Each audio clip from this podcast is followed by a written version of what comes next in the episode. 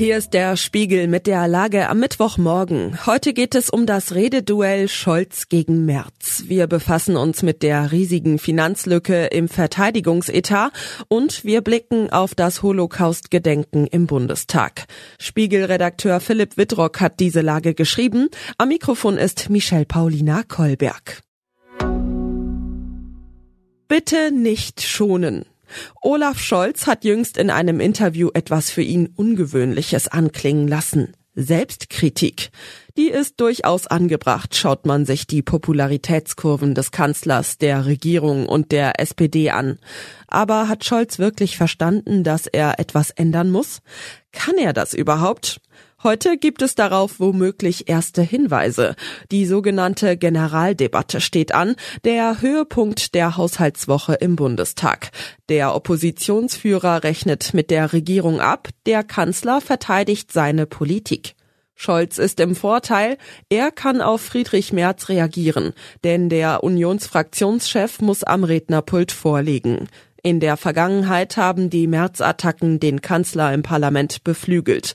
Er wurde fast schon emotional. Insofern würde der CDU-Vorsitzende allen einen Gefallen tun, wenn er seinen Kontrahenten heute nicht schont. Die 56 Milliarden Lücke. Wir bleiben bei den Haushaltsberatungen. Im Bundestag darf Verteidigungsminister Boris Pistorius heute stolz verkünden, dass die Ampel in diesem Jahr erstmals das 2-Prozent-Ziel der NATO erreichen wird. Über die kreativen Buchungstricks, die dafür nötig sind, wird der SPD-Politiker vermutlich eher schweigen. Auf Dauer aber wird sich der Wehretat nicht schön rechnen lassen. In ein paar Jahren ist das Zeitenwende Sondervermögen für die Bundeswehr aufgebraucht. Dann wird eine Riesenlücke im Verteidigungshaushalt klaffen. 2028 dürften der Truppe rund 56 Milliarden Euro fehlen, wie der Spiegel herausgefunden hat. Woher soll das Geld kommen, wenn die NATO-Forderung auch langfristig eingehalten werden soll? Wenn die Bundeswehr, Zitat, kriegstüchtig werden soll, wie Pistorius anmahnt? Darüber rätseln sie auch in der Koalition. Es wird nicht reichen, hier und da im Haushalt ein paar Milliarden von A nach B zu schieben. Ohne Aufweichung der Schuldenbremse und oder einen neuen Sondertopf wird es kaum gehen. Wir dienen Deutschland, lautet bisher der Anspruch der Truppe. Bald könnte er schlicht lauten, wir brauchen Geld. Gedenken in unruhigen Zeiten. Der Bundestag gedenkt heute der Opfer des Nationalsozialismus.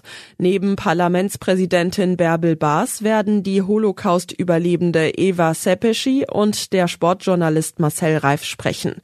Sepeschi wurde Ende 1944 von den Nazis in das Vernichtungslager Auschwitz-Birkenau deportiert. Sie war zwölf Jahre alt, als das Lager befreit wurde. Reifs Vater war polnischer Jude. Er entkam während des Kriegs knapp der Verschleppung ins KZ. Andere Familienmitglieder wurden ermordet. Wohl selten war es so wichtig wie heute, die Erinnerung an die Menschheitsverbrechen und die Barbarei des NS-Regimes wachzuhalten. Der Überfall der Hamas auf Israel hat gezeigt, wie verbreitet Antisemitismus in diesen Zeiten auch in Deutschland noch immer ist. Zugleich schmieden Rechtsextremisten in vertrauter Runde Pläne für die Ausweisung von Millionen Menschen, die ihnen nicht deutsch genug erscheinen. Die AfD sitzt dabei mit am Tisch. Was sonst noch wichtig ist. Zwischen der ukrainischen Regierung und der Armeespitze scheint es Spannungen zu geben. Laut Medienberichten möchte Präsident Zelensky einen Personalwechsel. Dabei stößt er jedoch offenbar auf Widerstand. Nach dem tödlichen Drohnenangriff auf US-Soldaten in Jordanien hat Washington eine konsequente Reaktion angekündigt. Nun bemüht sich eine radikale pro-iranische Gruppe im Irak offenbar um Deeskalation. So schlecht waren deutsche Teams noch nie. Die Fußballerinnen des FC Bayern München haben die KO-Phase der Champions League verpasst. Ein Eigentor und ein Abseitstreffer besiegelten einen ernüchternden Abend.